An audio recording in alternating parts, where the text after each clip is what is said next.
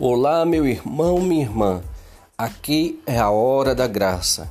Meu nome é Dom Eduardo e esse é um momento de graça e de bênção para você e para a sua família. É um podcast de inteligência espiritual e emocional. E estamos juntos sempre nas segundas, quartas e sextas. Siga no nosso Instagram Lá você vai receber a mensagem automaticamente quando o podcast está pronto e já está lançado, sempre na segunda, quarta e sexta. E acima de tudo, divulgue este trabalho, não guarde esta bênção. Outras pessoas precisam também de sua mão para que Deus possa chegar até elas. Deus te abençoe.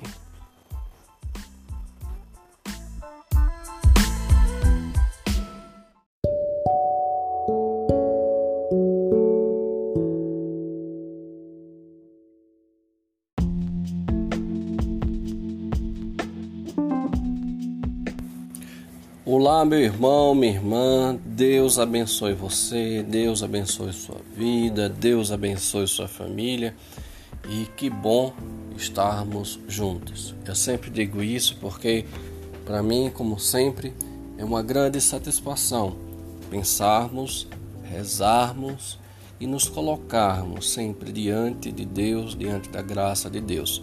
E sabemos que que Deus é assim, é maravilhoso, né? E quanto mais a gente conhece sobre Deus, mais a gente tem vontade de segui-lo, de amá-lo. Como diz o próprio São João, lá na carta de São João, ele vai dizer: ninguém não ama aquilo que não conhece, você só ama aquilo que você conhece.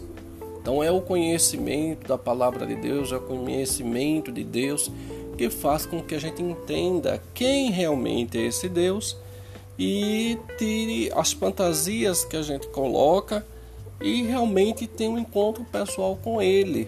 Ali a gente entenda e, e, e viva esse encontro, certo? Então vamos lá.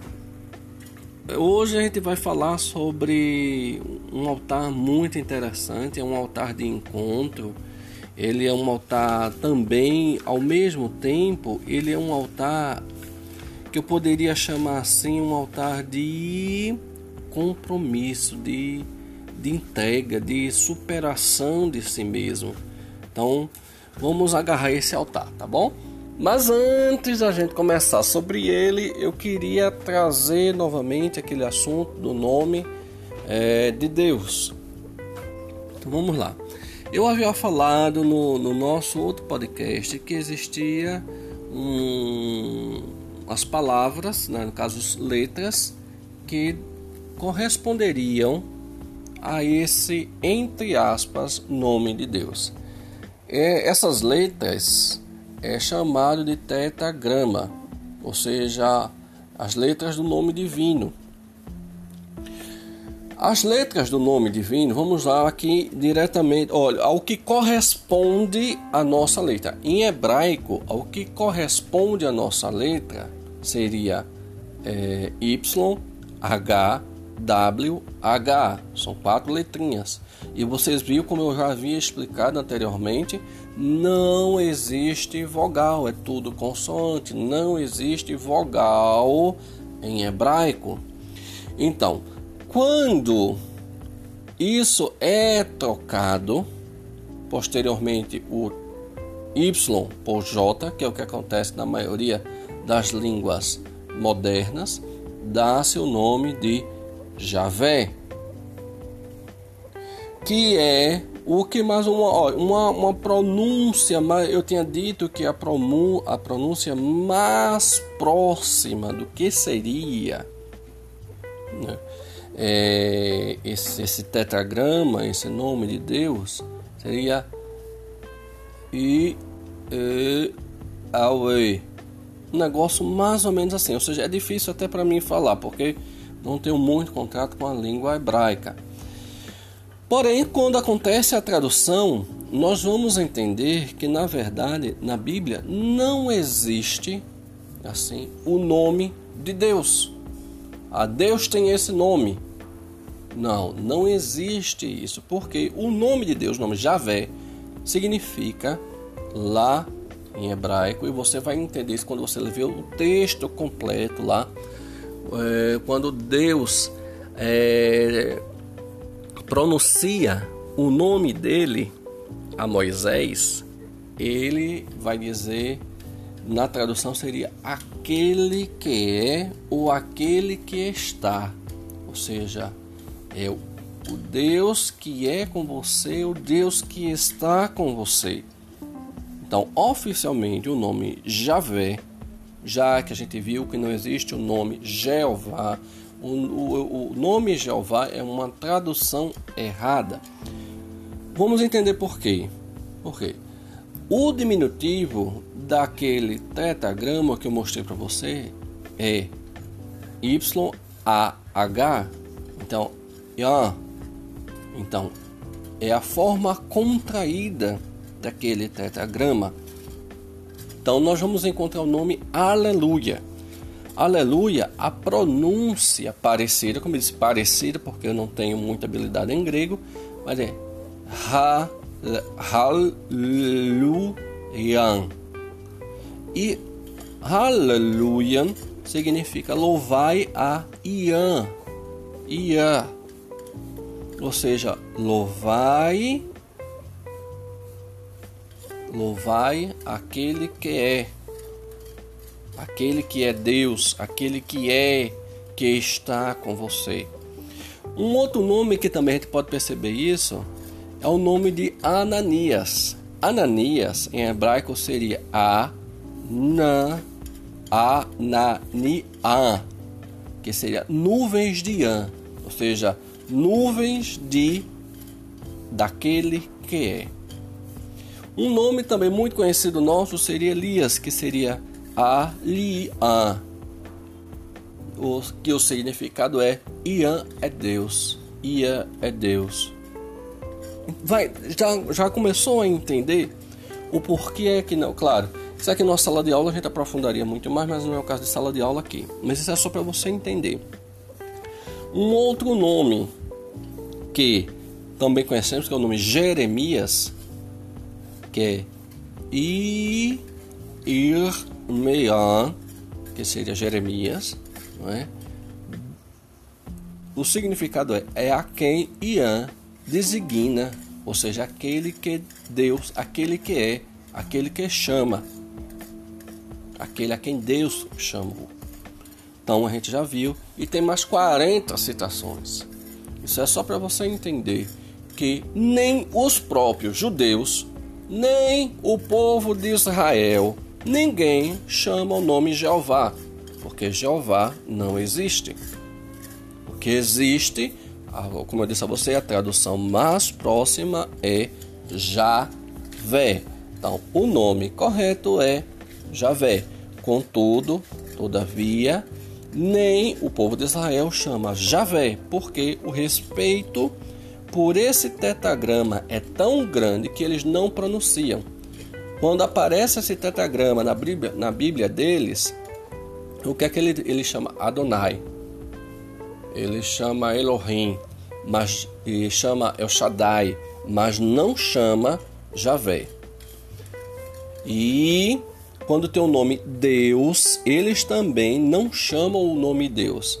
Eles escrevem D apóstrofo, né, aquela, aquela vírgulazinha lá em cima, Eus de o, o Deus, não nos chama Deus, de tanto respeito que ele se tem. E hoje, para você ter ideia, a gente fica banalizando tanto o nome de Deus, né? E ainda chama errado. Né? Eu juro por Jeová, você vai jurar para quem ainda você quiser, que Jeová não existe, né?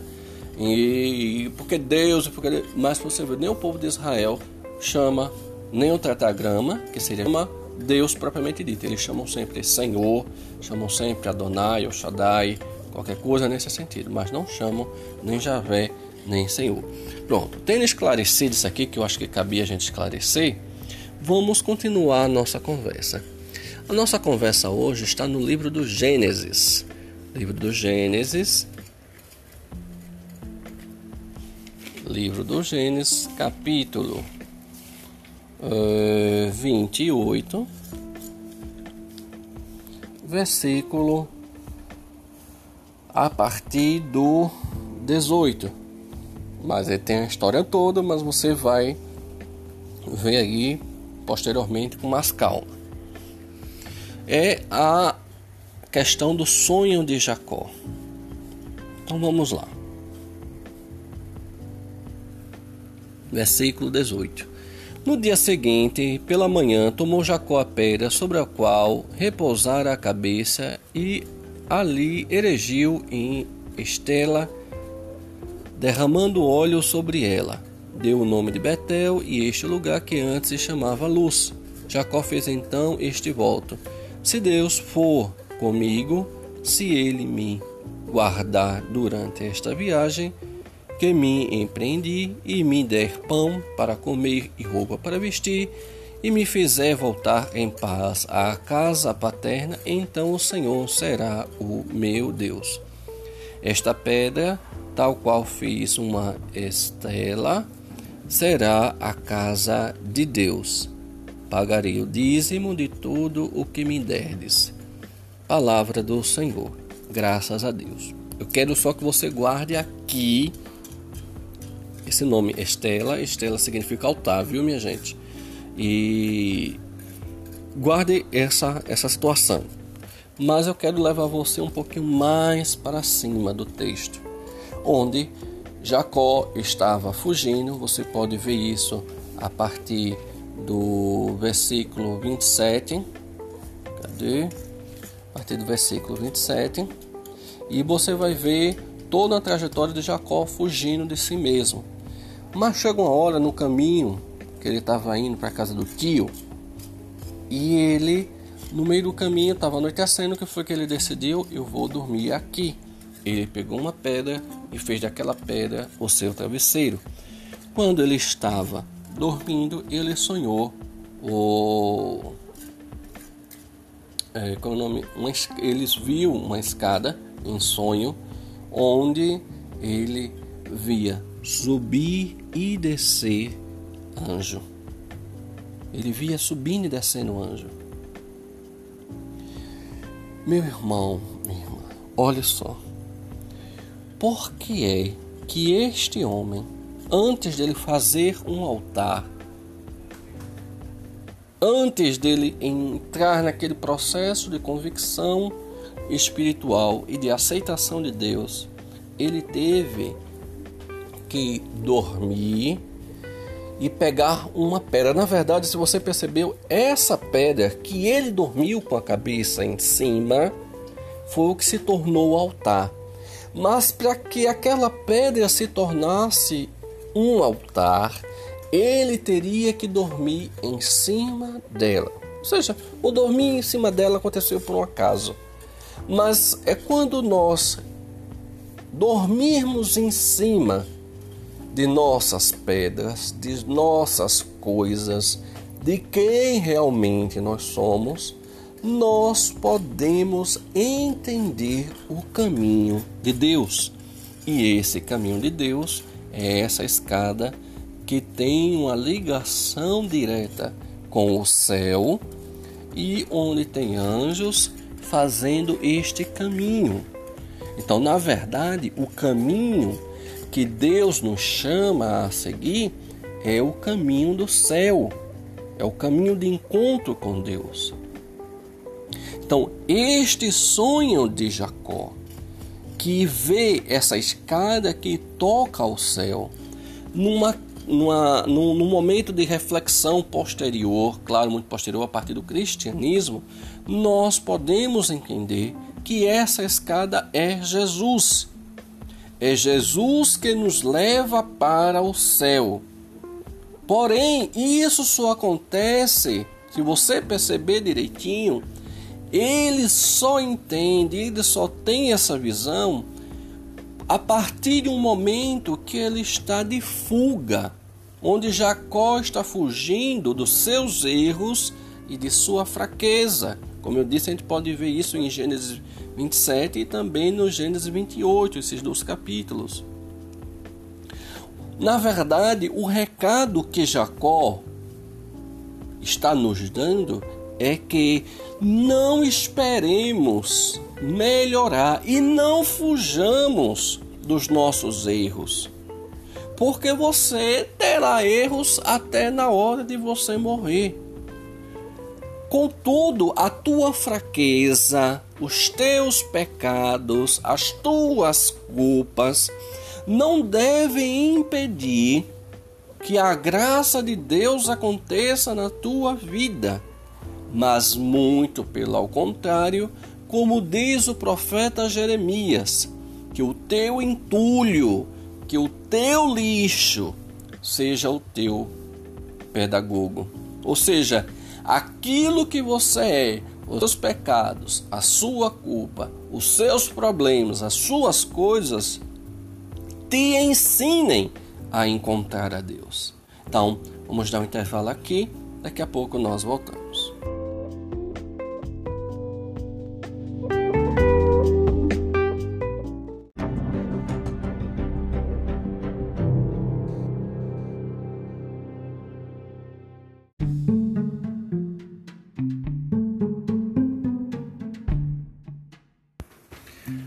Vamos lá, prosseguir nessa conversa. Então, que os nossos. Oh, é sábio aquele que aprende com os próprios erros.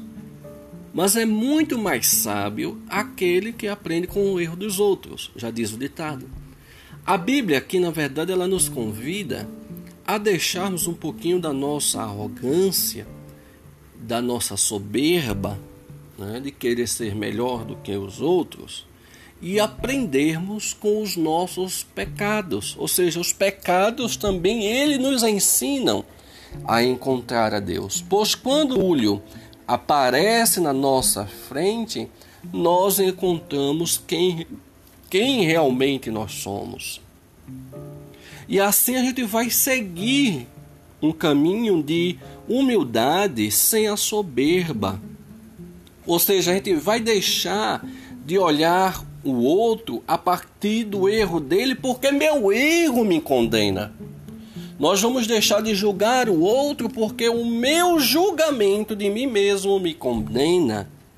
Então, quando nós deixamos de olhar o erro do outro e encaramos o nosso lixo, o nosso entulho, a nossa máscara começa a cair você vai ver, como já disse algumas outras vezes, você não é nada dessa florzinha que se cheire.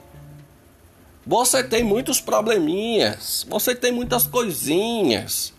E é justamente isso que te pesa, o que para alguns seria uma grande dificuldade, um martírio de nunca conseguir chegar ao céu. E para outros, que vão pensar, bem, já que eu estou na bagaceira, deixa eu estar na bagaceira mesmo. Mas na verdade, o que a escada de Jacó está querendo nos dizer é o seguinte: nós precisamos nos reconhecer como tal e a partir do que eu me reconheço, de quem realmente eu sei a peça boa que eu sou, é que eu posso andar agora para Deus. Porque tem muita gente por aí usando máscara. Tem muita gente aí com máscara de cordeiro, mas na verdade é um lobo, é uma cobra, é uma serpente. E quando a máscara cai, na verdade nós vamos sentir a necessidade de sermos mais amados e, consequentemente, nós vamos amar mais, porque eu sinto a necessidade de ser mais amado. A mesma coisa acontece com a misericórdia.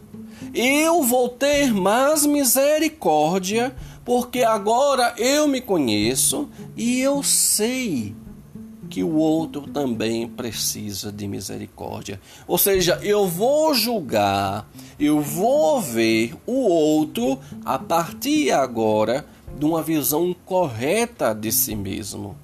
Não uma visão de prepotência, arrogância, de soberba, porque eu posso, eu sou melhor, eu tenho, eu faço e aconteço. Mas é muito pelo contrário. E até a própria liberdade. Eu serei mais livre porque darei ao outro também liberdade.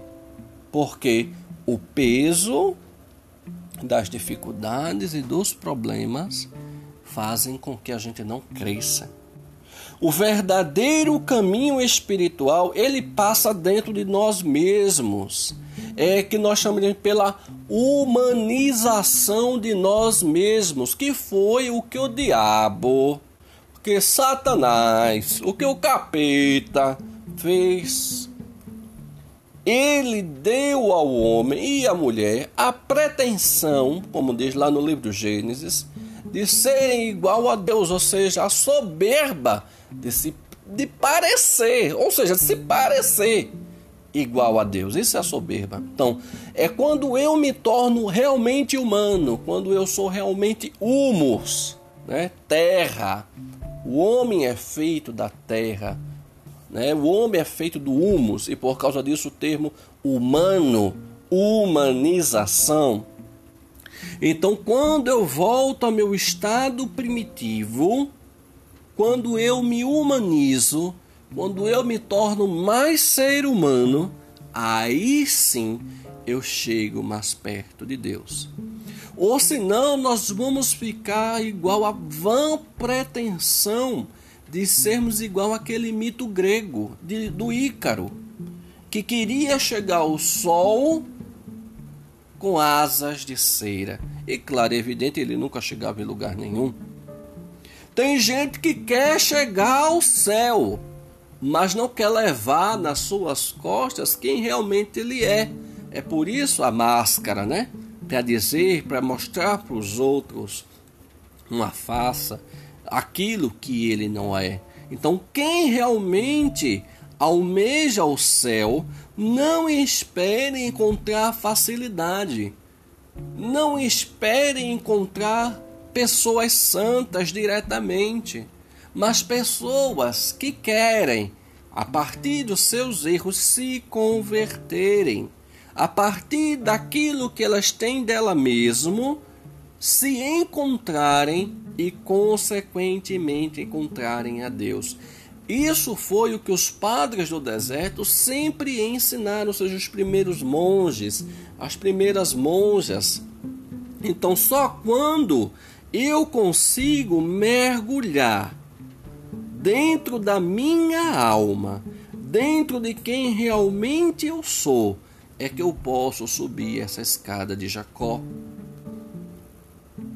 É só quando eu deito a minha cabeça no travesseiro daquela pedra, porque a pedra dói. Imagine a agonia que foi dormir uma noite com a cabeça numa pedra.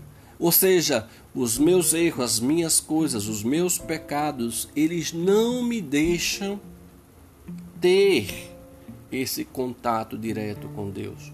Contudo, realmente, quando eu aceito dormir livremente nessa pedra, ou seja, eu me reconhecer, eu saber quem eu sou, é que Deus mostra o caminho da salvação.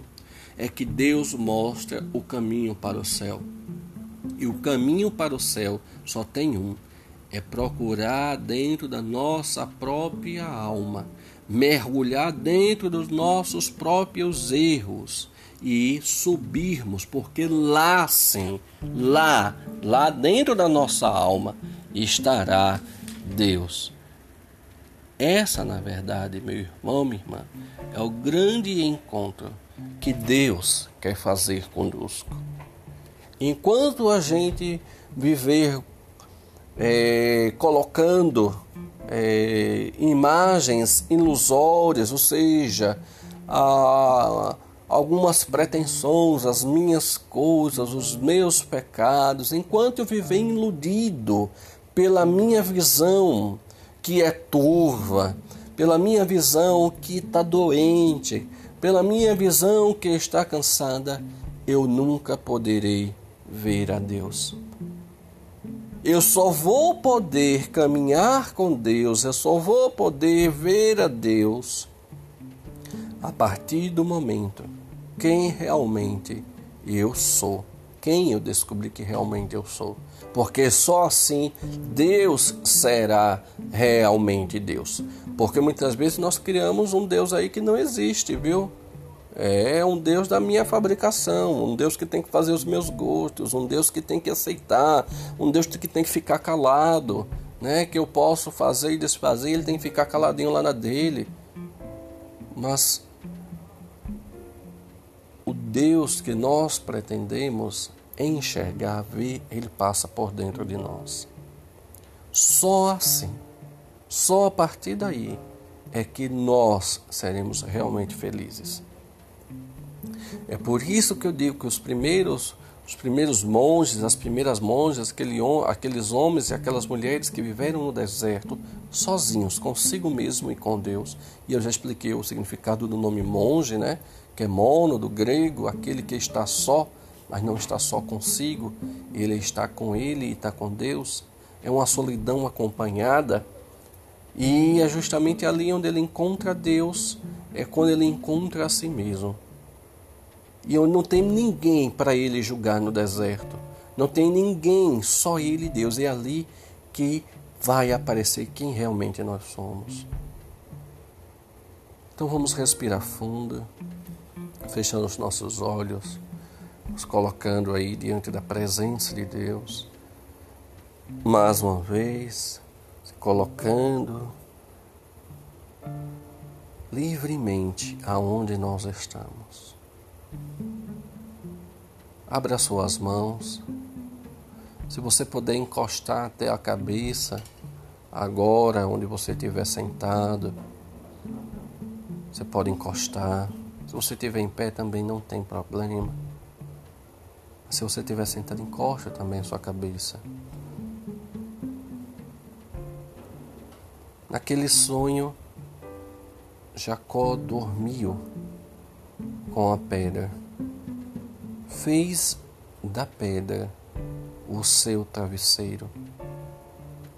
Ou seja, ele fez das suas dificuldades, dos seus erros, dos seus pecados, a possibilidade de encontro com Deus.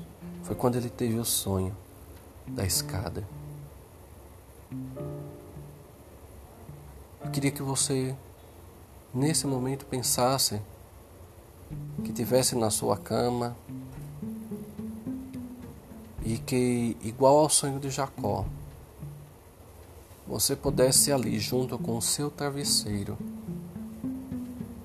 se colocar deitado ali no seu travesseiro e deixar que o seu travesseiro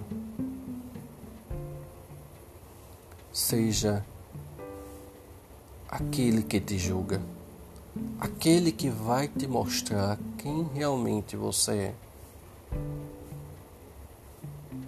Respire fundo. O teu travesseiro é aquele que mostra quem realmente você é. Quem realmente você é. Deixe que o, o travesseiro mostre a você quem realmente você é. Mas se lembre, quanto mais você vê erros, pecados, problemas, mais Deus é maior. Como diz o próprio São Paulo, aonde abundou o pecado, o erro, ali superabundou a graça de Deus. Então não tenha medo de saber quem realmente você é, porque Deus é muito maior do que tudo isso. Repita comigo. Obrigado, Senhor. Agora eu entendo que eu não preciso ter medo. Agora eu sei, Senhor, que eu não preciso me esconder de mim mesmo, me esconder dos outros, porque aquele que é o meu Deus, aquele que é a minha graça, a minha bênção, é muito, é muito e é muito maior do que os meus pecados, do que os meus erros. Ensina-me, Senhor, a aprender com meu próprio lixo. Ensina-me, Senhor, a eu ver o meu entulho, aquilo que não presta dentro de mim, e a partir daí te encontrar e ter uma nova visão sobre aquilo. Que aquilo que me levaria para o chão, para a queda, para o erro e para o fracasso, me levam agora para a graça, para a misericórdia, para a bênção e para o céu. Amém. A cruz sagrada seja minha luz, não seja o dragão meu guia Retira-te, Satanás, nunca me aconselhes coisas vãs. É mal o que tu me ofereces, bebe tu mesmo o teu veneno. Em nome do Pai, do Filho e do Espírito Santo. Amém. Observe, meu irmão, minha irmã, qual é a dificuldade que você tem de dormir. Você precisa deixar uma televisão ligada? Você precisa dar agarrado com o celular? Você precisa conversar até pegar no sono? Então, isso tudo são sinais de que você precisa ter uma conversa sincera com o seu travesseiro, quem realmente você é.